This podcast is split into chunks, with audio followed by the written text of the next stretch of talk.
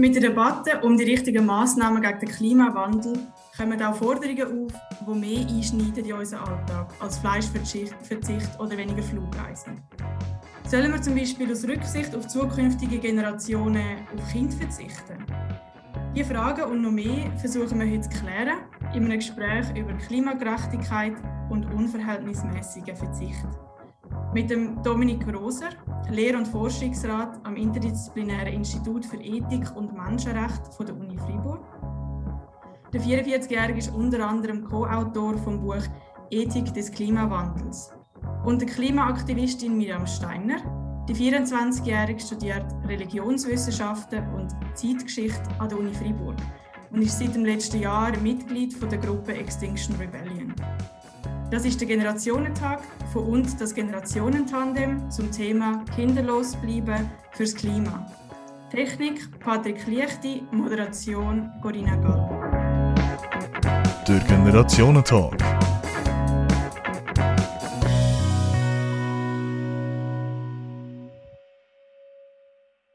Herzlich willkommen ähm, an euch beide Gäste, Dominik und Miriam. Schön, sind ihr da. Herzlich willkommen auch Ihnen daheim. Wir machen ja das heutige Gespräch digital via Livestream. Miriam und Dominik, wir haben es aus der Vorstellungsrunde gehört, ihr seid beide an der gleichen Uni, aber kennen tun ihr euch noch nicht. Nein. Nein. in dieser kleinen Stadt sind wir uns noch nie über den Weg gelaufen. Nein, aber es ist halt auch Corona. Aber jetzt lernen wir uns erkennen. Miriam, ich habe im Vorstellen erwähnt, dass du Mitglied bei Extinction Rebellion bist. Das ist eine Umweltschutzbewegung, die das Ziel verfolgt, durch zivile, zivile ungehorsame Regierungen dazu zu bringen, Maßnahmen zu ergreifen gegen das Aussterben von Tieren, Pflanzen, Lebensräumen und das mögliche Aussterben von der Menschheit als Folge der Klimakrise. Was hat dich persönlich dazu bewogen, dich in diesem Rahmen zu engagieren? Ähm, also ich habe mich schon lange engagieren, vorher auch schon, bevor ich nachher bei Extinction Rebellion äh, mitgemacht habe. Ähm, aber ich glaube, es hat mich einfach, hm, ich habe mich mehr beschäftigt mit dem Thema Klimawandel. Ich bin ein bisschen älter geworden. ähm, Kollegen und Kolleginnen bekommen Kind und ähm, dann überleistet man sich das einfach ein bisschen mehr. Und äh, ja, deswegen habe ich irgendwann so gedacht, hey, ich will äh, nicht in der Situation sein, wo ich meinen Kindern nicht kann sagen, dass ich etwas habe, wirklich will, dagegen machen. Und ich will einfach ihnen mit gutem Gewissen können sagen, hey, ich habe es probiert.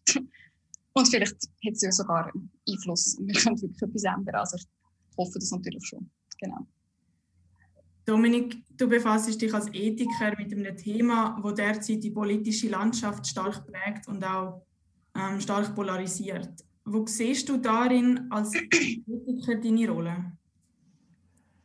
Ja, Klimawandel ist ein enormes Gerechtigkeitsproblem weil ja, wir heute verursachen es, unsere Nachkommen sind Risiken ausgeliefert. Wir im Norden mit dem vielen Geld verursachen es. Die Menschen im Süden sind den Risiken ausgeliefert. Und von dem her gibt es riesige Gerechtigkeitsfragen. Und sie auch Gerechtigkeitsfragen, die wir uns nicht so gewöhnt sind zu beantworten, die wir aus dem Alltag nicht so kennt haben, so über Jahrzehnte und so global zu denken. Der Aufhänger von dem Gespräch ist ja, ob man fürs Klima soll auf Kind verzichten soll. Jetzt, du Dominik, hast bereits zwei Kinder. Hast du dir im Vorhinein die Frage gestellt? Hast du dich mit dieser, mit dieser ethischen Frage auseinandergesetzt? Ja, das, das habe ich grundsätzlich. Indem ich mich schon lange mit dem Klimawandel befasse, bin ich mir bewusst gewesen, wie dramatisch das die Situation war. Und es hat in einem gewissen Sinn als einfache Rechnung schon. Also ich meine, wenn, wenn 7 Milliarden Menschen so viel Klimawandel machen, dann tut einfach, wenn sich die Menschheit verdoppelt, dann gibt es einfach doppelt so viel Klimawandel. Also ist jedes zusätzliche Kind eine Belastung für den Planeten. Und ich habe mich ähnlich geärgert, dass die Frage tabuisiert wird. Aber je länger dass ich mich damit befasst habe, bin ich eigentlich zum Schluss gekommen, dass gar nicht, überraschenderweise vielleicht, gar nicht so eine zielführende Strategie ist, auf Kinder zu verzichten. Und unabhängig davon, ob es eine zielführende Strategie ist oder nicht, finde ich so recht, recht deprimierende Strategie, die so nicht lebensbejahend ist und etwas Tristes hat. Ja. Und auch Grundrecht verletzt, wenn man es per Gesetz durchsetzen ja. Miriam, wie siehst du das? Extinction Rebellion ist ja unter anderem wegen Forderungen wie Kinderverzicht in den Medien bekannt worden. Ist es eine ernst gemeinte Forderung oder dient sie vor allem der Provokation, um eben so schwierige ethische Fragen in Umlauf zu bringen? Ähm, also ich kann da wirklich nicht im Namen von dieser Gruppe reden, weil ich wir haben jetzt zum Beispiel die Forderung nicht in unserer äh, Berner Lokalgruppe. Wir sind ja alle sehr lokal aufgebaut, deswegen haben wir auch unterschiedliche äh, Tendenzen je nach Region. Ähm, und ich persönlich würde das nicht vertreten äh, für meinen Teil, weil ich da eine sehr ähnliche Meinung habe wie der Dominik. Genau. Ähm, und ich denke natürlich, also ich meine auch mit zivilem Ungehorsam, mit Blockaden, mit sehr dramatischen Auftritten teilweise, wollen wir natürlich provozieren. Also wir möchten die Leute ähm, auch auf eine Art schockieren, um zu zeigen, hey, es, es, wird wirklich auch dramatisch sein, wenn wir jetzt nicht etwas ändern. Und ähm, ich habe, glaube das schon mit dir im Vorfeld ein bisschen besprochen.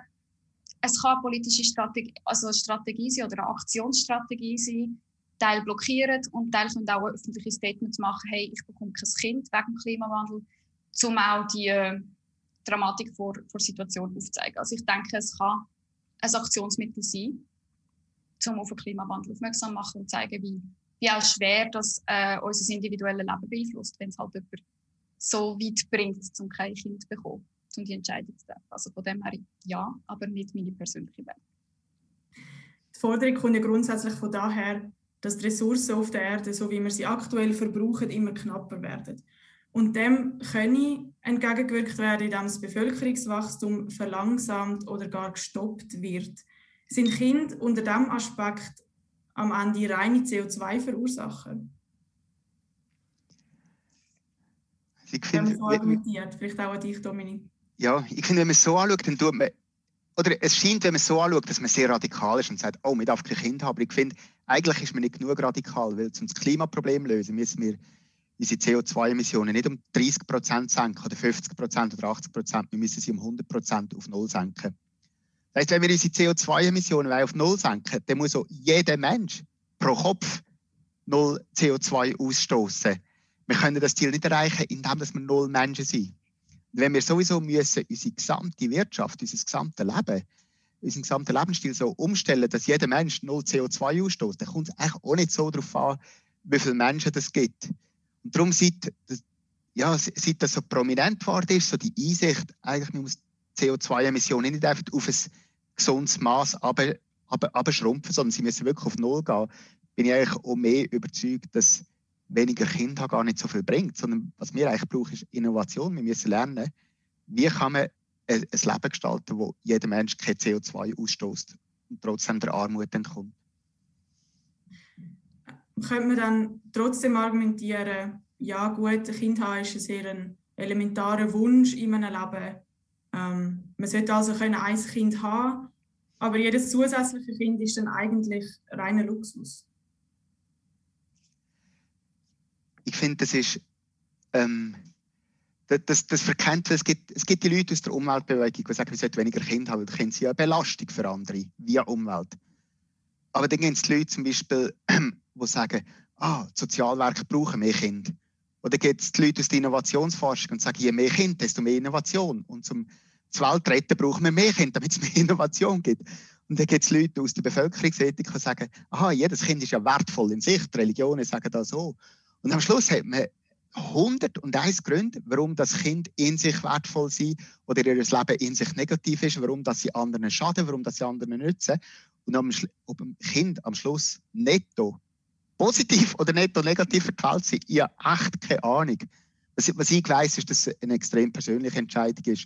Und ich bin eigentlich fast noch froh darum, dass ich es gar nicht abschätzen kann, ob ein zusätzliches Kind netto positiv oder netto negativ Welt ist.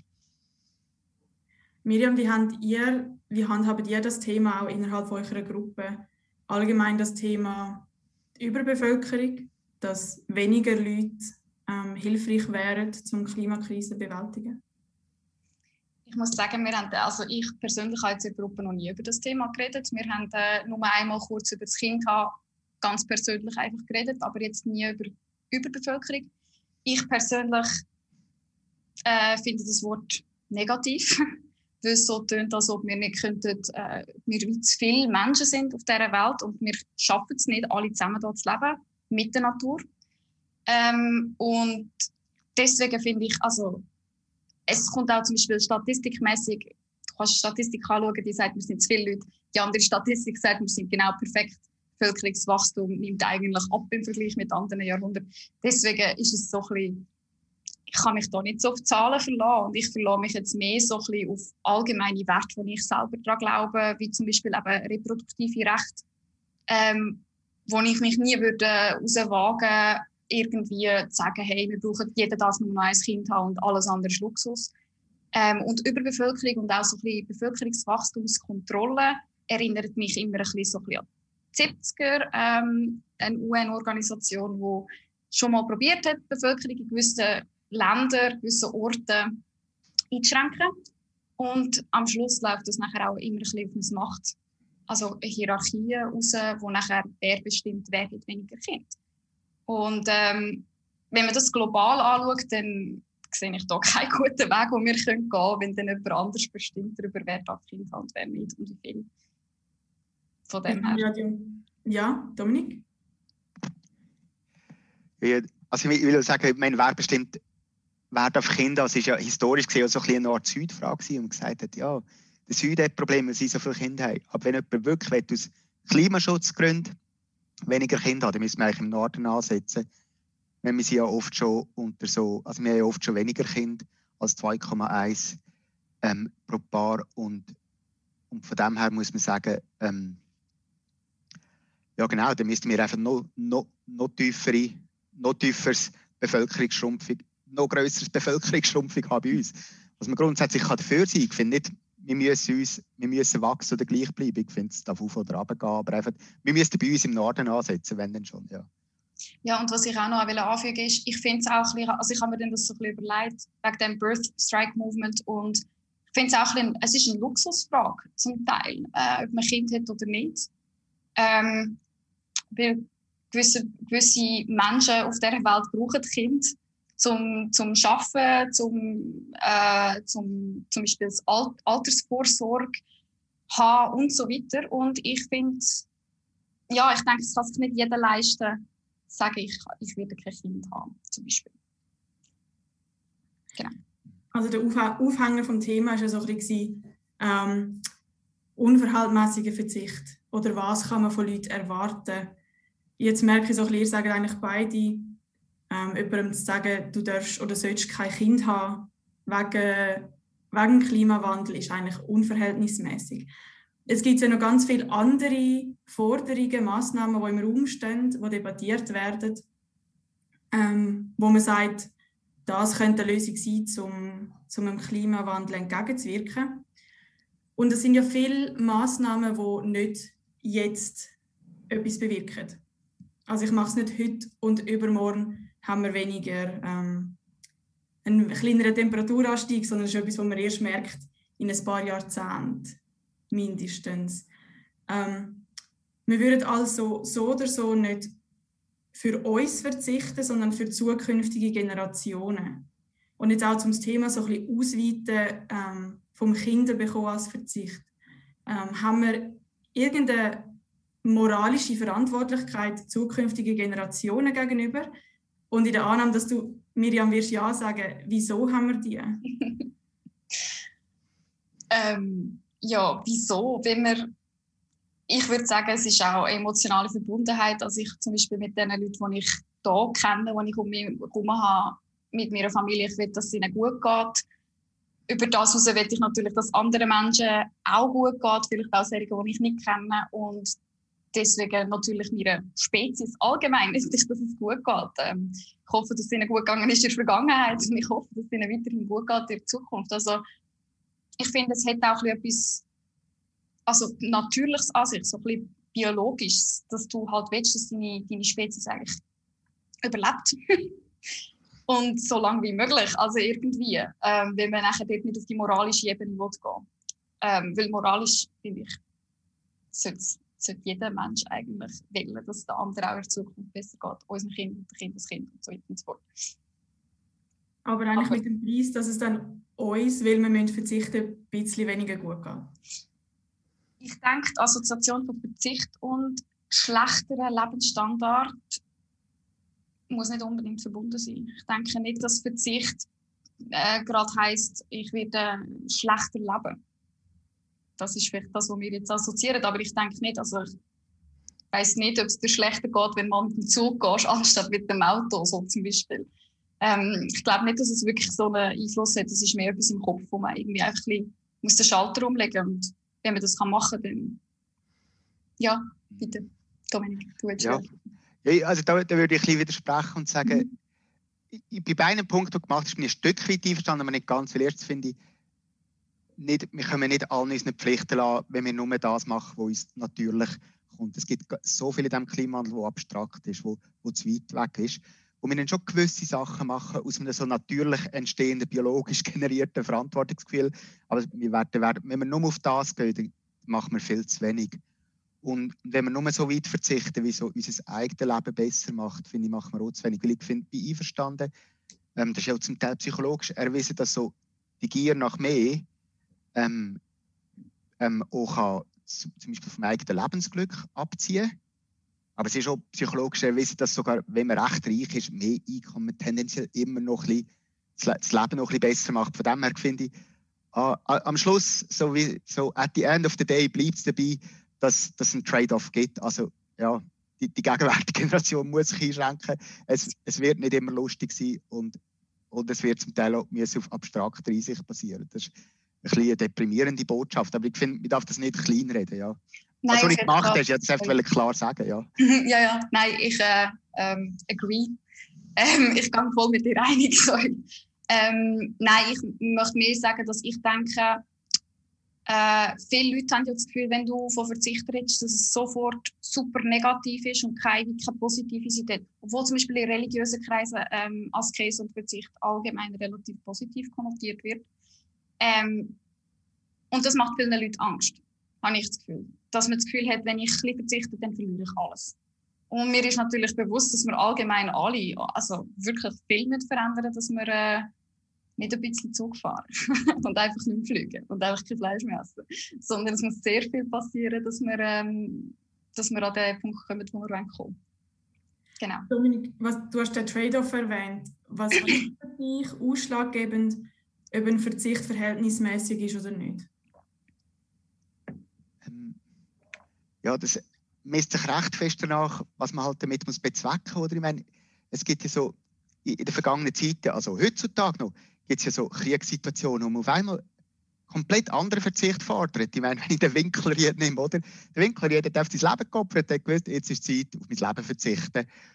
Und in normalen Alltagssituationen finden wir das eigenartig. Dabei sind wir ja in einer relativ ähnlichen Situation. Also die Gefahren von der Zukunft sind ähnlich groß. Also von dem her finde ich, ja, es, es kann enormer Verzicht kann verhältnismäßig sein. Wo, wo für mich die viel größere Frage ist, aber ich weiß nicht, ob wir da später noch dazu kommen, ist, wie oft die Leute verzichten auf eine nicht schlaue Art. Sie, sie merken, wie dramatisch das ist. Und dann denken sie, ah, ich muss, ich muss viel machen. Und sie messen daran, wie viel das sie machen, wie schwer das ihnen fällt. Also wenn sie auf, auf viel verzichten, haben sie das Gefühl, sie haben viel gemacht. Wir müssen mehr daran messen, wie viel das wir machen, wie viel das der Zukunft bringt, wie viel Klimawandel es tut. Und ein paar von den Sachen, die am meisten bringen, schränken unsere Lebensqualität überhaupt nicht ein. Und ein paar Sachen, die fast nichts bringen, schränken die Lebensqualität massiv ein. Aber ist das nicht ein legitimer Einwand, wenn man sagt, es fällt mir schwer, auf das zu verzichten?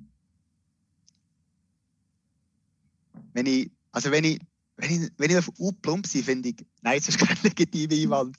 Ich finde, wenn es die Situation erfordert, ähm, ja, also äh, es gibt so Extremsituationen. Ich meine, es gibt, es gibt noch andere Situationen. Zum Beispiel in unserer Gesellschaft gibt es pädosexuelle Empfindungen. Und von ihnen erwarten wir, dass sie einen enormen Verzicht machen. Das würde ihnen sehr natürlich fallen in Kriegssituationen. Äh, wir kennen die Situation im Leben, wenn, ähm, wenn wir zum Beispiel an einem, an einem Fluss vorbeilaufen und ich habe ein unwichtiges Meeting, ich muss vielleicht an meine eigene Hochzeit, oder ich, habe einen extrem wertvollen Anzug und ich sehe jemanden ertrinken, dann wissen wir, wir müssen sogar unter eigene Lebensgefahr reinspringen. Also es gibt ganz viele Situationen in unserer Gesellschaft, wo wir mit dem Gedanken vertraut sind. Ich kann es nicht daran messen, wie schwer fällt es mir, sondern was erfordert die Situation. Ja. Aber was wäre denn jetzt für dich ein Preis, ein zu hoher Preis zum Zahlen? Ja, bei mir ist halt die Grenze, was ich, was ich selber, wo, wo, wo ich gesagt nicht mitmache. Bei mir stellt es irgendwo ab. Ich meine, ich versucht Vegetarier zu werden. Das ist mir mega einfach gefallen. Ich war komplett erstaunt. Gewesen. Gut, dann mache ich es. Wenn ich gefunden habe, aus Klimaschutzgründen sollte ich gerade so gut Veganer werden. Ich meine, nicht so, also, das Argument sind gleich stark zum Veganer werden wie Vegetarier werden. Dann habe ich versucht, Veganer zu werden. Das ist mir extrem schwer gefallen. Habe ich es nicht gemacht. Aber das ist nicht, weil es legitim ist, ähm, darauf verzichten, dass es mir so schwer fällt, sondern es ist einfach, ja, ich, ich mache es einfach nicht. Ich, ich, ich, bin ein Mensch und ich meine, ja, muss hoffen, dass mir ein großer Gott vergeht für alle meine Fehler. Ja. Miriam, wo hast du deine Schmerzensgrenzen?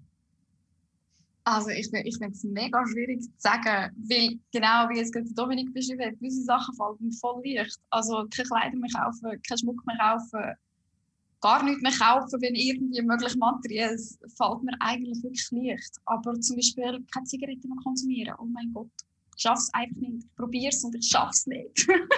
und ähm, das, also ich meine, das würde jetzt wie heißen, Zigaretten konsumiert, dort ist bei mir Grenze erreicht. Äh, oder es würde jetzt so tönen. Das, und ich glaube nicht, dass es stimmt. Es ist einfach genau das, kann ich irgendwie, das schaffe ich einfach nicht. Vielleicht schaffe ich es irgendwann, ich hoffe es. Ähm, und ich denke, wir können im Grunde genommen auf viel Zeug verzichten. Also ich meine, es sieht, sieht eben, kommt auf die Situation drauf an. Corona-Situation zeigt, wie viel wir auch können als Gesellschaft gleich. Also auch wie viel wir nicht können, aber auch wie viel wir können. Ich fokussiere gerne aufs Positive. Und ich denke, es kommt ganz darauf an. Also ich könnte auf jeden Fall, wenn ich keine Zigarette hätte, würde ich verzichten. Also ich meine, so schwierig ist es dann auch wieder nicht. Von dem her, ich finde ich find noch schwierig, so eine Grenze zu setzen. Sogar für sich selber. Also für andere ist es sowieso schwierig, aber äh, für, für, mich selber finde ich es jetzt auch gut. Schwierig, so eine klare Antwort zu finden. Du hast, etwas, Entschuldigung, du hast etwas angesprochen, das ich eigentlich äh, ein bisschen später im äh, Gespräch anschauen wollte, aber weil es jetzt gerade so gut passt. Du hast gesagt, wenn ich gar nicht könnte, wäre es eigentlich gar nicht so schwierig. Ähm, heißt das, dein Ansatz wäre eigentlich, es sollte mir besser verboten werden, als ich darf es noch und müsste eigentlich aus eigener Kraft darauf verzichten? Wäre das der bessere Ansatz auch wegen dem, weil es einem so schwer fällt? Ich bin grundsätzlich nicht unbedingt ein Fan von Verbot, aber ähm, es könnte sehr unattraktiv gemacht werden.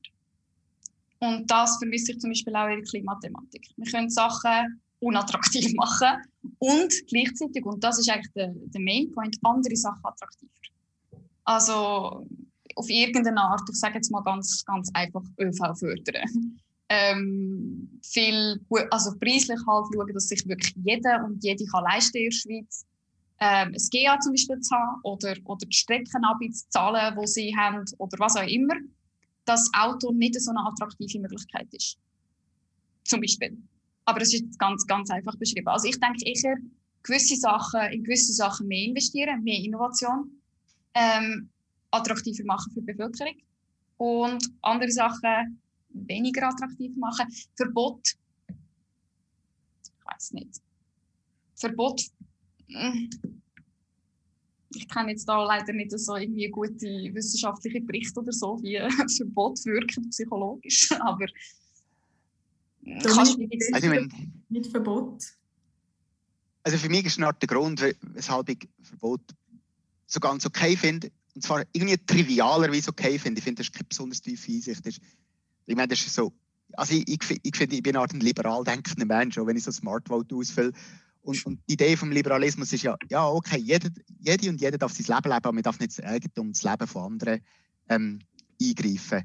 Meine CO2-Emissionen tun natürlich das Eigentum von anderen und das Leben von anderen zerstören. Von dem finde ich, gibt es einen sehr plumpen Grund, weshalb Verbote okay sind. Aber der andere Grund, den du hast genannt, Corinna, finde ich schon tief, nämlich, dass es psychologisch 100, 1000, 10.000 Mal einfacher ist, Klimaschutz zu machen, wenn es mir echt verboten ist. Ich, meine, ich merke das mit meinem Sohn, der ist fünf und er liebt Video schauen. Und wir als Eltern setzen einfach Grenzen und sagen, oh, immer nach, nach einer Viertelstunde pro Tag ist vorbei. Und er hasst es. Aber ich, ich denke, er sollte echt dankbar sein. Ich würde es lieben, wenn mir jemand Twitter verbieten würde. Das wäre für mich so viel einfacher, als das müssen selber herzubringen. Oder ich verbeuge mich und es ist für mich ein grosser Energieeffort in meinem Alltag, zu schauen, dass ich nicht viel auf Twitter und YouTube bin. Und mein Sohn, jetzt mega einfach, ihm wird es echt verboten. Also ich finde, er sollte echt dankbar sein. Und so im gleichen Sinn finde ich, sollte auch viele Leute dankbar sein, wenn der Staat uns ein bisschen ah, den, Motivationskick abnimmt und wir das nicht selber müssen machen ähm, ich, hätte, ich, da, ich denke mega an die Individuen, wenn ich das sage mit dem Verbot.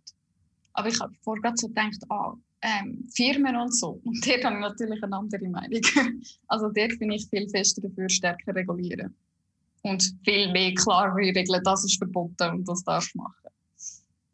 Genau. Nur das habe ich noch schnell anhängen. Es ist nicht so, als ob ich denke, nein, nein, soll, soll jeder machen, was er will. ich möchte gerne nochmal zurückkommen zu dem Thema, wie man eigentlich abwägt, was man, auf was man verzichtet und auf was nicht im Alltag. Ähm, Miriam, wenn ich das darf so sagen, du bist ja zurzeit in Albanien. Ähm, du weißt ja, was jetzt kommt. Ähm, du bist mit dem Flüger dort angegangen. Ja, das habe ich gedacht. Ja. und, äh, ich nehme an, du hast dir ja gewisse, du hast dir gewisse Überlegungen gemacht, bevor du dich entschieden hast, ich kaufe mir jetzt das Flugticket. Wie, wie überlegst du dir das? Was sind deine Abwägungen, wenn du weißt, du machst jetzt etwas halt unökologisch? Ja, also ich habe sieben Monate überlegt, ähm, ob ich soll gehen oder nicht. Und normalerweise gehe ich mit dem Bus. Das ist so ein das Ding. Und äh, dann ist es eigentlich okay, weil man kann mit dem Bus gehen. Im Moment ist es mit Corona mega schwierig und ich habe mir nachher mega lange überlegt, was stelle ich jetzt über mein Wohlbefinden? Ähm, also sage ich jetzt, äh, weil ich habe Freunde und Freundinnen da, die ich seit zwei Jahren nicht gesehen habe. Und jetzt habe ich die Chance, sie zu sehen und es ist wieder nötig, sie wieder mal zu sehen. Und ähm, ich habe mir dann überlegt, was, was, was ist für mich wichtiger? Ist es Freundschaft oder ist es Klimawandel? Und ich habe das eine mega schwierige Frage gefunden. Und ich bin irgendwie sehr, sehr enttäuscht von mir selber, als ich gemerkt habe, es ist Freundschaft. Es ist nicht, Klima ist nicht meine, meine Priorität Nummer eins.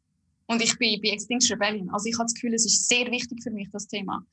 Aber ich habe dann gemerkt, hey, ich stelle, ich stelle wirklich die Freundschaft, die ich mit diesen äh, Frauen da unten habe, stelle ich über das Klima. Und das, das ist schlussendlich der Punkt, wo ich gesagt habe, okay, dann gehe ich runter und ich gehe so lange wie möglich, dass es sich irgendwie lohnt. Weil es sich nicht lohnt für zwei Wochen, also bleibe ich, probiere einen Monat da zu bleiben.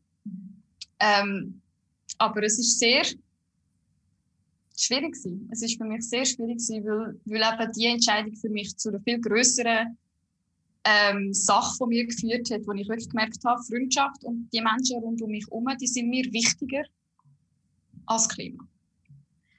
Das ist auch irgendwie gut, aber ist auch irgendwie meinem Idealismus natürlich das weg. Jetzt aber zum nochmal kurz zum Punkt von vorher zurückkommen, wenn es jetzt Verbot gäbe, dann hättest du ja eigentlich die Alternative gar nicht. Also du hättest dann unter Umständen die Wahlfreiheit gar nicht, um die Abwägungen für dich zu machen. Dann wäre ich nicht gegangen. Also ich meine, wenn ich nicht hätte können, gut, da wäre jetzt auch noch Corona halt, wenn, ich meine, habe ich können gehen, Zeit lang, deswegen bin ich auch nicht gegangen. Ähm, wenn ich nicht kann, dann ich nicht. Aber ja, ich denke, dann wäre ich vielleicht auch gar nicht hierher gekommen und hat gar nicht Freundinnen da gehabt. Also die Freiheiten, die wir alle schon hatten, die haben halt zu etwas geführt, dass wir jetzt viel global, globaler sind und dass ich plötzlich Freundinnen habe überall, oder? Also ich denke, der Wechsel wird schwierig zu dem Verbot oder zu der, sagen wir jetzt mal, ganz schwierig machen. Let's say, wenn jetzt irgendwie Flüge extrem teuer sind und ich es mir schlicht und ergreifend nicht leisten kann, dann ich nicht. Wir argumentieren ja gerne, dass der eine Flug oder der eigene Fleischkonsum ja kaum einen Einfluss hat auf den globalen Klimawandel. Ähm, vor allem, wenn ja, und das ist auch ein beliebtes Argument, Staaten und Konzerne selber nicht handeln. Ähm, unser individueller Einfluss ist ja wirklich so klein. Ist es auch nicht verständlich, wenn man sagt, ja, mein eigener Verzicht macht jetzt keinen Unterschied? Ich selber, ich liebe und hasse die Frage. Weil ich finde, es ist offensichtlich so, dass meine eigenen, Also wir können zusammenrechnen, oder 7 Milliarden Menschen machen zusammen so viel Klimawandel, dann mache ich ein 7 Milliardstel. Und ein 7 Milliardstel ist eben immer noch viel. Und ich glaube ja im Westen, das heißt, ich mache ja deutlich überdurchschnittliche Emissionen. Also, und, und das ist für sich noch immer noch mega viel. Es hätte mal einer versucht, das auszurechnen. Das ist jetzt wirklich enorm grob. Er könnte vielleicht hat es zehnfach unterschätzt, vielleicht zehnfach überschätzt. Aber er hat gesagt, zum Beispiel ein durchschnittlicher Amerikaner mit seinen Emissionen eins bis zwei ähm, Leben für eins bis zwei Menschen entweder den Tod oder schweres Leid herbeiführen durch die CO2-Emissionen. Hat es versucht abzubrechen und das habe ich sehr wichtig gefunden. Ja, ähm, das, das muss man so, dann muss man in die Augen schauen. Gleichzeitig finde ich, ähm, ist die Frage schon gut, ah, ich bin ja so ein kleiner Teil und Staaten können so viel erreichen, weil ich finde, ja, wenn man sich eben fragt, auf was könnte ich verzichten, um irgendwie das Gefühl habe, ich habe etwas gemacht, ich mache etwas, was mir schwerfällt. In dem Fall wird wohl irgendwie, werden meine Nachkommen davon profitieren. Meine Nachkommen profitieren überhaupt nicht davon, dass es mir schwerfällt. Meine Nachkommen profitieren davon, dass ich mir überlege, was schenkt wirklich ein. Und tatsächlich finde ich, dass ja, ich persönlich ähm, auf Flüge verzichten oder auf Fleisch verzichten. Also jetzt beide Sachen ich versuche zu machen, aber ganz andere Sachen. Ich, ich habe hunderttausende Orte in meinem Leben, wo ich mehr als genug CO2 ausstoße, ähm, dass das nicht gross einschenkt und an anderen Orten schenkt es enorm ein. Zum Beispiel, wenn ich einfach spenden gegen das Klima, dort schenkt es enorm ein. Ja. Du hast gerade den Begriff Spenden aufgegriffen. Ähm, und diesbezüglich, du bist ja Mitglied von der Bewegung Effektiver Altruismus oder Unterstützer von dieser Bewegung. Und dass individuelle Handeln keinen Unterschied ausmacht und die Welt nicht kann retten kann, hört man ja oft auch in Bezug auf Spenden in ärmere, ärmere Regionen der Welt. Ähm, was ist der Grundgedanke von dieser Bewegung und wie zeigt sich jetzt das zum Beispiel in deinem Alltag? Ja, also der Grundgedanke ist, dass die Welt sehr komplex geworden ist und dass oftmals nicht so klar ist, welche Sachen das wirklich wirken. Wenn ich zum Beispiel will, dass es keine Weltarmut mehr gibt oder dass es keinen Klimawandel mehr gibt, dann ist es oft sehr unintuitiv, was wirklich einschenkt und was nicht einschenkt. Und der zweite Grundgedanke, und darum muss man sehr genau heranschauen und nicht ideologisch denken, sondern sehr genau heranschauen und zum Teil ist es ganz überraschend, was wirkt und was nicht wirkt. Und der zweite große Gedanke ist, dass der Unterschied zwischen Menschen, die nur zu sich selber schauen, egoistisch sind, und zu denen, die sich so einsetzen, oftmals verhältnismäßig klein ist und der Unterschied zwischen denen, die sich für eine bessere Welt einsetzen und überlegen, was sie machen, und denen, die sich nichts dabei überlegen, enorm groß ist. Also der grosse Unterschied ist eine Art dort, wo man sich anfängt zu überlegen, welche Sachen machen einen grossen Unterschied und welche machen nicht einen, einen grossen Unterschied. Und das kann man auch, auch beim Klimawandel fragen. Und zum Beispiel, ja, da kann man eben zu überraschenden Schlüssen kommen, dass zum Beispiel Spenden für gute Organisationen können enorm einschenken dass zum Beispiel Verzicht auf Tierprodukte ja, einen überraschend grossen Einfluss hat, dass andere Sachen ähm, nicht so einen grossen Einfluss hat. Dass zum Beispiel, ja, zum, ein, ein provokatives Thema aufgreift, dass wahrscheinlich von der grünen Bewegung wahrscheinlich ein eine falsche Abzweigung war, so stark gegen die Atomenergie zu schiessen, dass man da pragmatischer und offener bleiben. Einfach so, man kann da ja sehr viele Sachen aufzählen. Oder wenn man will, Indie, ich sage noch ein letztes, ein letztes Beispiel, etwas, was zum Beispiel die Bewegung vom effektiven Altruismus hervorgehoben hat, was fast niemand hervorhebt, ist, dass wenig will mit persönlichem Einsatz etwas gegen den Klimawandel tun, indem ich mein persönliches Verhalten ändere, dann sollte ich es nicht dort machen, wo es der Staat sowieso reguliert. Also wenn zum Beispiel die Schweiz sagt, ja, wir wollen bis zum Jahr X ähm, die Emissionen von Heizungen um 30 Prozent senken, dann muss ich nicht mich dort aufopfern, indem ich in einer mega kalten Wohnung lebe. Das ist schon staatlich reguliert. Damit mache ich es für andere einfacher. Dann muss ich mich dort einsetzen, was nicht reguliert ist, zum Beispiel beim Flugverkehr. Und dort sagen, dort tue ich wirklich mein Opfer erbringen, was der Staat nicht sowieso reguliert. Und ich damit mit persönlichem Einsatz einfach anderen das Leben leichter machen, weil der Staat ja schon äh, das Commitment hat, dass wir das Ziel erreichen. Ein Problem, das oft aufkommt, ist ja so ein bisschen, dass man nicht genau weiß, wo erreiche ich wie viel. Ähm, das ist etwas, was einem beim Spenden ja ein passiert. Man hat nicht genau den Durchblick, bei welcher Organisation erreiche ich wirklich etwas und, und wo vielleicht eher sogar etwas Schlechtes, was ich nicht möchte, ähm, was ich nicht damit bezwecke. Das Gleiche passiert ja auch ein bisschen bei Massnahmen gegen den Klimawandel.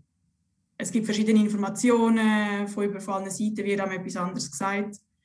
Wie findet man sich in diesem Informationschaos zurecht? Oder ist das deiner Meinung nach eher eine volle Ausrede, zum nichts machen? Ich finde also wenn ich da antworten darf, ich finde es überhaupt keine faule Ausrede. Ich finde, es ist enorm schwierig. Und ich finde, wir müssen sehen, ja, was für einen Einsatz braucht es in der heutigen Zeit, wenn man, wenn man sich will, äh, dafür einsetzen, dass unsere Nachkommen, vor allem die auch im Süden, auch können leben Und da haben wir oft eine falsche Vorstellung. Und etwas von, eine der wichtigsten Pflichten, die wir haben, ist zum Beispiel die Recht, müssen an meine Arbeit uns zu informieren. Das ist eine Art wie eine Metapflicht, die man heute hat. Und die ist eine Art recht zentral. Genau weil es komplex ist und vor allem weil die Unterschiede so groß sind. Gewisse Sachen machen einen Riesenunterschied, andere machen ähm, überhaupt keinen Unterschied. Darum finde ich tatsächlich die Zeit, nein, mal am Samstag, was vielleicht schön ist, statt in den Wald gehen, zwei Stunden daheim ähm, rumzusurfen ähm, und sich da informieren. Ich meine, wenn Leute mich fragen, sage ich oft, zielgerichtet spenden, sich für globale Kooperation in der Politik einsetzen, wirklich Parteien wählen, die komplett offen sind, dass man dafür, dass man global kooperiert. Das sind für mich die zwei wichtigsten Sachen. Denn beim persönlichen Verhalten würde ich sagen, weniger Tierprodukte, ähm, weniger Flüge. Ja, also das ist jetzt so eine mega kurze Antwort, aber ich finde, die, die Antwort müssen wir alle zwei, drei Jahre wieder neu erfinden, weil die Situation sieht immer wieder neu aus. Ja. Ja, Miriam, an was orientiert ihr euch auch als Organisation, wenn ihr nachher auch ähm, ähm, also aktivistische Events organisiert und so? Was ist da eure, eure Richtlinie? Also meinst du jetzt moralische Richtlinie? Also wir haben einfach, wir haben eigentlich drei Forderungen. Äh, das wäre Act Now, Tell the Truth und äh, Citizen Assemblies. Das sind eigentlich drei Forderungen, die alle viel tiefer gehen, aber das sind einfach so die drei, die wir halt laut sagen. Und dann haben wir ähm, für unsere Gruppe an sich haben wir wie zehn Grundsätze, ähm, wo verschiedenste Sachen wie zum Beispiel eben Non-Violence äh, oder keine Diskriminierung, kein Rassismus, kein Antisemitismus, Islamophobie und so weiter ähm, beinhaltet, dass wir zusammen können auf, auf einer Basis von gewissen Normen und Werten, wo sich alle äh, bekennen dazu.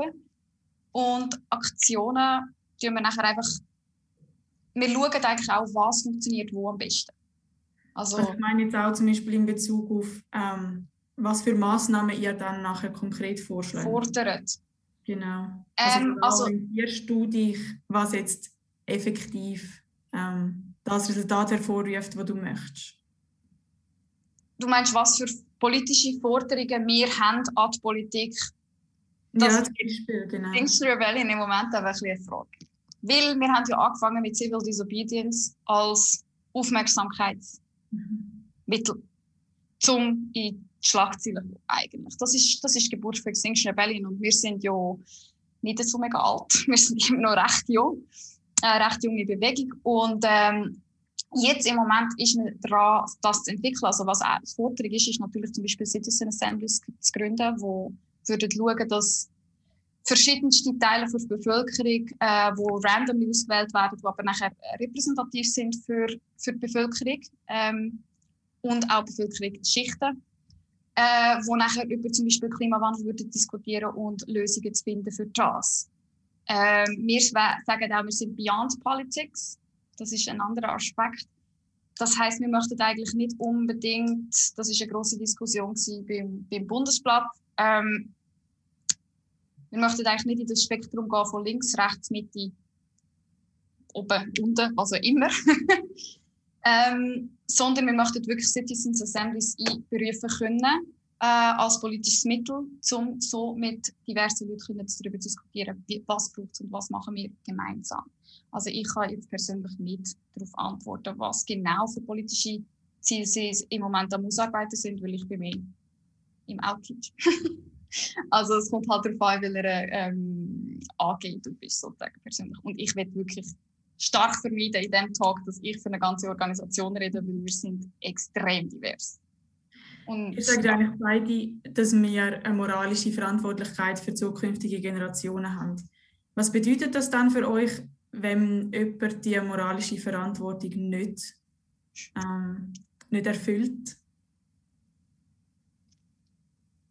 Ich finde, darf ich da etwas sagen, was mir recht am Herzen liegt? Für mich ist das etwas wie, wo wir müssen ein entspannteres Verhältnis dazu bekommen. Das ist etwas Schlimmes, wenn man seine Verantwortung nicht erfüllt, weil ja, es betrifft nachher jemand anders. Jemand anders hat zum Beispiel die Tür zu einem blühenden Leben verschlossen statt offen. Oder jemand anders muss sein Kind, muss ans Begräbnis von seinem Kind gehen, statt können sehen, wie es aufwächst. Von dem her ist das etwas Schlimmes. Also moralische Verantwortung ist nicht so etwas Abstraktes, sondern es betrifft nachher Menschen gleichzeitig. Ist es etwas extrem Alltägliches, dass wir unsere moralische Verantwortung nicht erfüllen und jetzt Gefühl so, ähm, so oder suchen, was, was ist denn noch ein angemessenes, was ist zu viel Verzicht, was ist ein angemessenes Maß Verzicht?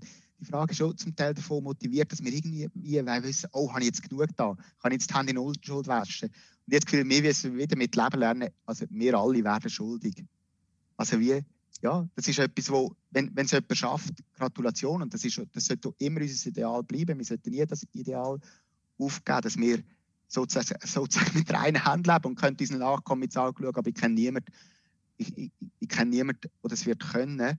Und wir müssen uns mit dieser Frage von der Schuld auseinandersetzen und nicht, nicht versuchen, irgendwie Reinheit anzustreben, sondern damit zu leben, okay, ich werde schuldig, wie kann ich jetzt das irgendwie vermindern, wie kann ich dem mit den Augen schauen, wie komme ich mit dem selber zu klar, dass ich ja, so werde. Du sagst jetzt, man soll nicht ähm, verschiedene Maßnahmen vergleichen und das machen, was am meisten bringt und dann sagen, das andere muss ich nicht machen oder eben sagen, ich habe schon genug gemacht, jetzt darf ich dafür all die anderen Sachen machen. Aber um die Frage von vorher ähm, ein bisschen umzudrehen, ab welchem Zeitpunkt macht man dann als Individuum genug? Oder in anderen Worten, ab wann hat man seine moralische Verpflichtung, äh, Verpflichtung dann erfüllt? Ähm, ich weiß ehrlich gesagt nicht, wo der Punkt ist. Ich, ich glaube, niemand von uns hat den erreicht. Von dem her würde ich sagen, es ist recht einfach, wir müssten alle mehr machen. Also wirklich, ich würde, das ist so meine Meinung, wirklich, ich könnte in dieser Schweiz umlaufen, ich würde glaube niemand finden, der genug macht. Jetzt kann man sagen, das ist super, das ist super hart. Aber ich meine, es ist nicht in dem Sinn hart, dass ich die Leute von oben herab abschauen ähm, sondern ich würde sagen, ja, ich bin auch einer von euch und ich bin auch nicht zufrieden mit mir. Ich sage auch nicht, wir sollen uns mit dem zufrieden geben, dass wir nicht genug machen. Ja. Sorry, das ist sehr unbefriedigend, aber ich, habe es nicht anders, ich habe es nicht anders gesehen. Ja. Nein, ich denke auch, ähm, dass mit dem genug machen hinter dem steht ja, dass wenn genug machen, wenn genug gemacht hast, kannst du hinsitzen und, und äh, bist fertig sozusagen. Und das ist sicher nicht, das wird nicht passieren bei niemandem von uns. Wir, ich glaube nicht, dass wir genug machen können, das Wort beinhaltet schon, dass wir dann einfach hinsitzen und, und gar nichts mehr machen und eigentlich äh, fertig sind mit dieser ganzen Klimasache. Und das, das wird ja nicht passieren. Und ähm, deswegen, ich denke, das ist, äh, also ich meine, wenn wir alle schon mega viel würden machen auch, dann, dann wäre es ein bisschen anders. Dann wäre ich vielleicht nicht auf dem Bundesplatz mit ganz vielen anderen Leuten.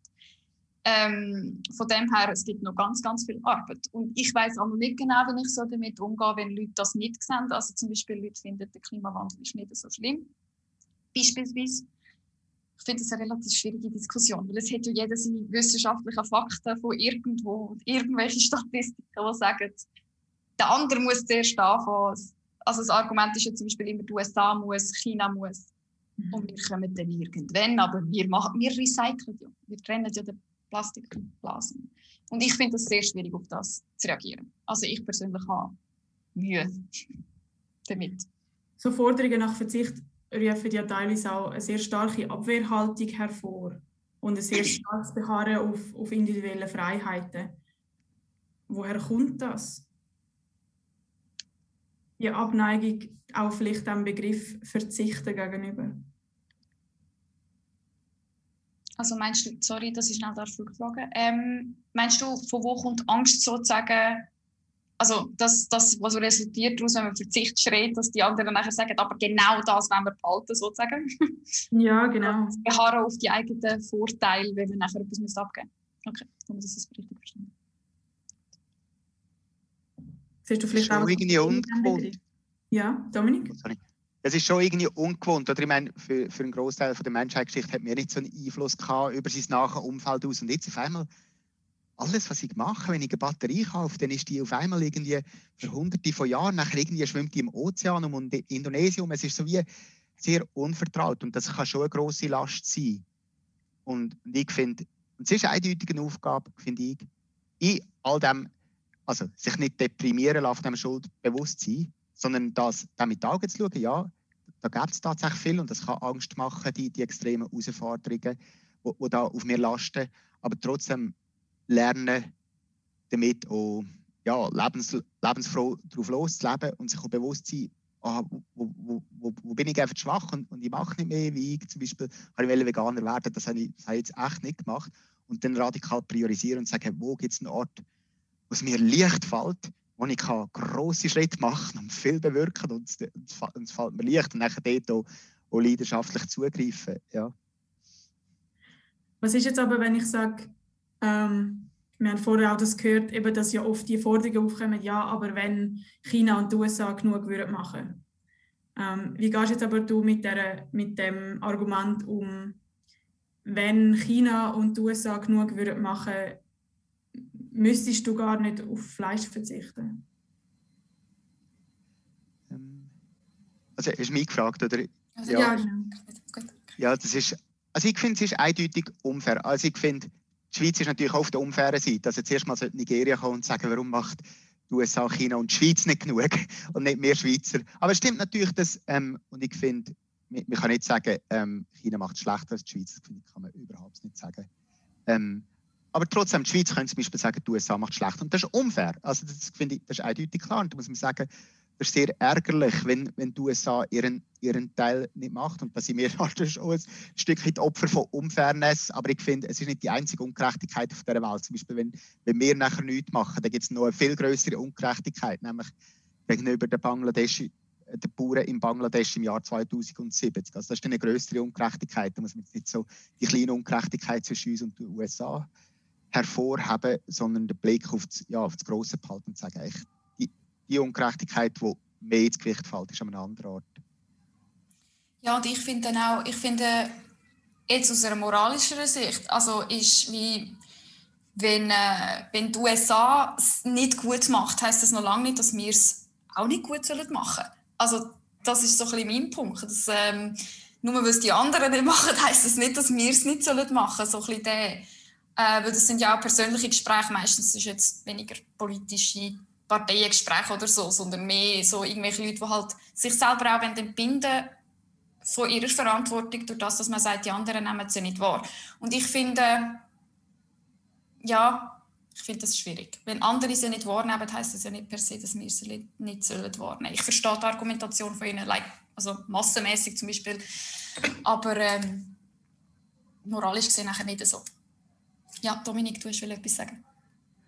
Ja, also ich meine, wenn ich da noch, vielleicht kann ich einmal noch sagen, weil ich jetzt oft so wieder einen Moralfinger erhobe und es ist mir nicht so ganz recht, weil ich finde, man muss so nicht immer so als Konflikt sehen. Es gibt wirklich viele Win-Win-Situationen. Das das muss man auch mal sagen. Zum Beispiel, ich bin absolut überzeugt, dass die Welt nicht gleichzeitig das Klimaproblem und das Armutproblem lösen kann, wenn wir auf Wirtschaftswachstum verzichten. Also es gibt so viele Länder, die in Armut sind und die wollen wachsen. Und, und der, der mühsame Verzicht auf Wirtschaftswachstum bringt nur so ein bisschen, dass ich das Gefühl habe, ah, man muss einfach Ja dazu sagen. Wir, wir, brauchen Innovation, wir müssen vorwärts gehen, die Welt muss wachsen. Und das ist für viele Länder schon viel positivere Message, wo zum Beispiel die USA und die Schweiz und Nigeria und China könnten zusammenarbeiten und sagen, ah, wie können wir den allen Menschen ein Leben ohne Armut ermöglichen, wo gleichzeitig das Klima schützt. Das würde, glaube ich, heißen, dass die westlichen Länder nicht versuchen, mühsam ihr Wachstum von von 1 auf 0,5 Prozent, von 0,5 Prozent auf minus 0,5 Prozent senken. Ich denke, das würde wahrscheinlich heißen, dass die westlichen Länder ja zu Wachstum sagen, aber dass man das so kooperativ und innovativ und so zukunftsgerichtet macht, und es ist nicht immer ein Konflikt, sondern gibt es wirklich Win-Win-Situationen. Also ich denke auch bezüglich Wirtschaftswachstum, äh, es kommt natürlich darauf an, von was für ein Wirtschaftswachstum wir reden. Also wie geht ja theoretisch immer wie so bei antikapitalistischen Theorien oder so geht man davon aus, dass, dass der Kapitalismus immer so bleibt, wie man ihn kann. Und ich gehe von einer starken Veränderung davon aus. Also, oder ich will eine starke Veränderung von dem. Und ähm, deswegen, das ist auch, nur noch schnell zum Kind zurückzukommen. Ähm, das ist für mich das Gleiche dort. Mir geht davon aus, dass ich Kinder auf die Welt bringe, die gleich viel CO2 ausstoßen werden, wie ich jetzt mache. Die genau die gleichen Fehler machen wie ich. Und ich persönlich glaube daran, dass die anders werden leben als, als ich. Und ich will, dass sie anders leben als ich und mehr mit der Natur und weniger CO2 ausstoßen. Und genau das Gleiche denke ich auch bei der Wirtschaft. Die muss sich einfach stark verändern. Das heißt nicht, dass wir nichts mehr haben, aber es muss eine ganz große Veränderung stattfinden was sich, was sich positiv auf, das Klima auswirkt. Miriam, du hast am Anfang des Gesprächs erwähnt, dass es ähm, dass wir eine moralische Verantwortung haben zukünftigen Generationen gegenüber, auch einfach nur schon darum, dass es die dann auch noch gibt. Ähm, also dass die Menschheit möglichst lange noch kann weiter bestehen ähm, Meine Frage ist jetzt eigentlich hauptsächlich an Dominik ähm, im Bereich so von der ähm, Bevölkerungsethik und so. Ist es moralisch automatisch besser, dass es die Menschheit noch länger gibt? Das ist, also finde ich, eine überraschend verwirrende Frage, wo wir, je länger man darüber nachdenkt, desto mehr verwirrt ist man. Es scheint so einfach und man kann mit Kindern über die Frage reden. Tendenziell finde ich, menschliches Leben ist etwas Gutes. Das heißt, ähm, das heißt, wenn es mehr Menschen gibt, ist das besser. Und wenn die Menschheit länger besteht, dann, dann ist das auch besser. Ähm, von dem her würde ich tendenziell ja antworten. Und das, ich finde es so ein bisschen eigenartig. Wir reden, ja, wir sagen immer so, ah, wir sollten nicht so kurzfristig denken, wir sollten langfristig denken, so an 2100 oder jetzt Jahr 2050 oder 2200. Aber echt die Menschheit, also ich meine, es ist überhaupt kein unrealistisches Szenario, dass die Menschheit nicht nur noch 50'000 Jahre besteht, nicht nur 500'000 Jahre, sondern noch einige Millionen Jahre. Von dem her, wenn wir es jetzt würden, in den nächsten 50 oder 100 Jahren abschneiden, da finde ich übrigens, oder in den nächsten 200 bis 500 Jahren, ähm, dann, dann könnte das wirklich enorm vielen Menschen ähm, etwas abschneiden. Also wenn's, wenn wir die, die Auslöschung der Menschheit verhindern, dann, oder wenn die Menschheit jetzt wird ausgelöscht werden, dann hat wahrscheinlich nur ein ganz kleiner Teil von diesen Menschen gelebt, die potenziell könnten leben. Von dem finde ich schon eine recht ernste Frage und finde ich schon, der Klimawandel ist für mich eher ein Problem, das in der Menschheit sehr viel, ext, extrem viel Leid, extrem viel Leid und Tod kann bringen. Aber die Auslöschung von der Menschheit aufgrund des Klimawandels finde ich nicht extrem wahrscheinlich. Also da finde ich, das ist zum Beispiel künstliche Intelligenz oder künstlich hergestellte Pandemien sind noch eine größere Gefahr, dass die Menschheit wirklich gerade auf Null runtergeht. Im Klimawandel ist, ist eher das Risiko, dass die Menschheit extrem leidet. Aber sie könnte auf Null gehen aufgrund des Klimawandels. Aber es ist nicht einmal, für die Auslöschung finde ich Klimawandel nicht einmal das allergrößte Risiko. Ja. Ähm, es gibt passend zu dieser, zu dieser Thematik gerade eine Frage aus dem Publikum, die ich gerne an dich, Dominik, würde weiterreichen. Und zwar, du hast ja eine sehr klare Meinung dazu, dass, es, dass jeder frei sein ähm, ob man möchte Kind haben oder nicht und wie viele Kinder kind man möchte haben. Wie erklärst du dir, dass in der Philosophie die Frage, wie viele Leute es geben auf der Erde, trotzdem so viel Raum einnimmt? Ähm, warum nimmt sie so viel Raum ein? Ähm, gut, ein Grund ist natürlich, dass ähm, ja, die Frage, von vielen Männern diskutiert wird, die nicht so das Gespür davon haben, dass das für die Entscheidung von der Frau ist, wo sie, also nicht das Gespür haben für, für die, ja, dass das Recht gibt, selber, das Grundrecht selber darüber zu entscheiden. Und dann ist es äh, eine Frage, die halt sehr viel anders davon abhängt. Also die Frage ist nicht nur ihrer Selbstwillen interessant, sondern wenn man könnte beantworten, warum ist das menschliche Leben überhaupt wertvoll oder warum ist das menschliche Leben etwas in sich Negatives oder etwas in sich Positives, und wenn es in sich Positives ist, ist das ein Grund, um mehr Menschen auf die Welt zu stellen. Wenn, wenn man diese Frage beantwortet, so einen Einfluss darauf auf x andere Fragen. Also es geht sehr an die Grundfesten von unserem menschlichen Denken. Ja. Dann auch noch mal eine Frage aus dem Publikum, gerade an euch beide. Ähm, zu der Grundfrage vom Kind bekommen. Ähm, das Hauptproblem ist, dass jede zweite Schwangerschaft global ungeplant ist. Ähm, könnte, man verhindern, könnte man das verhindern? Könnte man schon einen grossen Teil entschärfen? Was haltet ihr von dieser Aussage? Also, ich, also wenn ich jetzt da gerade ein bisschen spontan dazu sage, ich weiß nicht, ob Planung alles ist. Also es heißt ja nicht, dass wenn es nicht geplant ist, nicht, nicht gewollt ist. also ich kenne ein paar Leute, die unplante Kinder haben, die trotzdem wollen. Ähm, und das ist ja schließlich das, was das Leben ausmacht. Es passiert ständig Zeug, wo wir nicht wissen, wo nicht geplant ist und wo wir nicht wissen, dass es kommt und nicht wissen, dass es passiert. Also ich, ja, ich kann mich nicht allgemein aber nicht so ganz anfreunden mit der, mit der Idee, dass wir den Klimawandel einfach reduzieren durch das, dass wir weniger Kinder haben. Deswegen. Also ich kann mir vorstellen, dass es auch in die Richtung gemeint ist, ähm, dass zum Beispiel sehr viele Kinder entstehen, weil man nicht weil man keinen Zugang zu Verhütung zu Verhütungsmitteln hat. Ja, ja. Also ich meine allgemein natürlich sollte das gefördert werden. Sexuelle Aufklärung überall. ähm, und Verhütungsmittelzugang zu auch vor allem, dass du autonom kannst, äh, dich also verhüten und nicht angewiesen bist auf andere Personen, um das zu machen oder auf Geld. Das ist natürlich auf jeden Fall wichtig.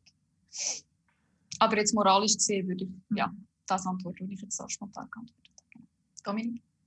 Ja, ich finde, schon jetzt Win-Win-Strategie, der Win-Win-Win, weil man kann Armutsbekämpfung und Autonomie von Frauen schützen, tut gleichzeitig das Bevölkerungswachstum senken. Aber es ist dann immer noch, ich meine, in, in gewissen Ländern, in den reichen Ländern ist es nicht unbedingt so, in den reichen Ländern haben die Leute zum Teil weniger Kinder, als sie eigentlich wollen. Und dort schenken sie auch ein mit den Emissionen. Und, und, sie, und es ist schon immer noch im Hintergrund von dieser Frage, ist es denn besser, wenn es weniger Menschen gibt oder ist es besser, wenn es mehr Menschen gibt? Also damit man sagt, es ist eine Win-Win-Lösung, muss man sagen, ah ja, wenn, wenn man es gerade noch so gratis haben, also als Nebeneffekt von Armutsbekämpfung und Autonomieförderung bei Frauen, wenn man gerade noch als Nebeneffekt gratis Bevölkerungsreduktion Bevölkerungswachstumsreduktion dazu, dann wäre es etwas Gutes. Es ist immer noch die Frage, ist das etwas Gutes? Und die, die Frage finde ich extrem schwierig. Ja. Das ist eigentlich eine perfekte Überleitung zu meiner Schlussfrage von heute Abend. Gibt es auf die Fragen, die wir heute Abend debattiert haben, überhaupt befriedigende Antworten? Und wie geht man, wie geht man als Ethiker mit, mit dieser Problematik um und wie geht man als Klimaaktivistin mit diesem Problem um? Ich, ich, finde, ich finde es, man sollte sich nie auf das zurückziehen, ja, ähm, es ist ja eh noch alles relativ und man kann es nicht wissen, ich bin dafür. Ich glaube, es gibt die Antworten irgendwo, sie sind zum Teil extrem schwierig zu finden. Und mein Approach ist einfach, es gibt ein paar Orte, wo wir, wo wir klare Antworten haben. Und, und die Frage vom Kind gehört nicht zu diesen Fragen. Da ist es schwierig zum Antworten zu finden. Und darum würde ich sagen, wir uns nicht darauf fokussieren. Es gibt Orte, wo wir klar wissen, ähm, das einschenkt, zum Beispiel die Forschung zu sauberen Technologien, ist extrem wichtig und ist immer noch vernachlässigt.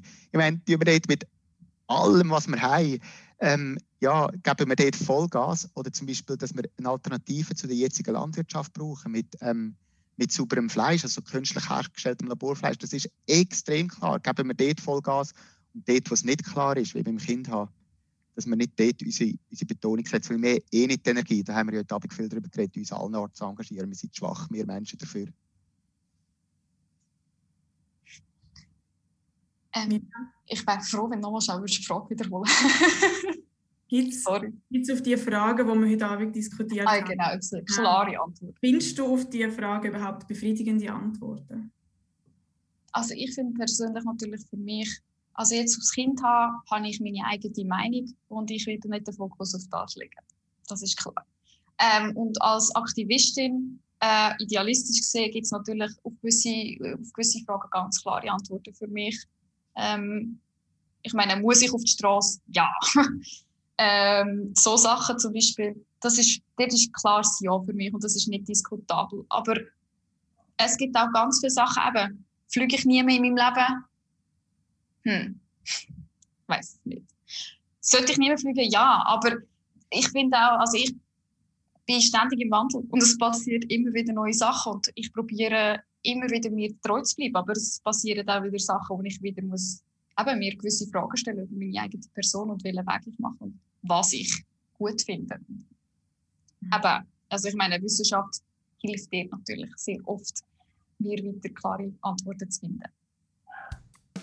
Das war der Generationentag zu der Frage Kinderlos bleiben fürs Klima. Ähm, für Technik verantwortlich war der Patrick Lichti, die Moderation Corinna Gall. Im Generationentag vom März dreht sich alles um unsere Schweizer Bergwelt. Zum Thema Ewiges Eis diskutiert am 30. März unter anderem der Bruno Hassler, Bergführer und Leitung Ausbildung und Sicherheit vom SAC. Vielen Dank an die beiden Gäste für die spannende Debatte und dass ihr euch Zeit genommen habt. Und vielen Dank Ihnen die fürs Zuschauen. Schönen Abend miteinander. Der Generationentag von und das Generationentandem.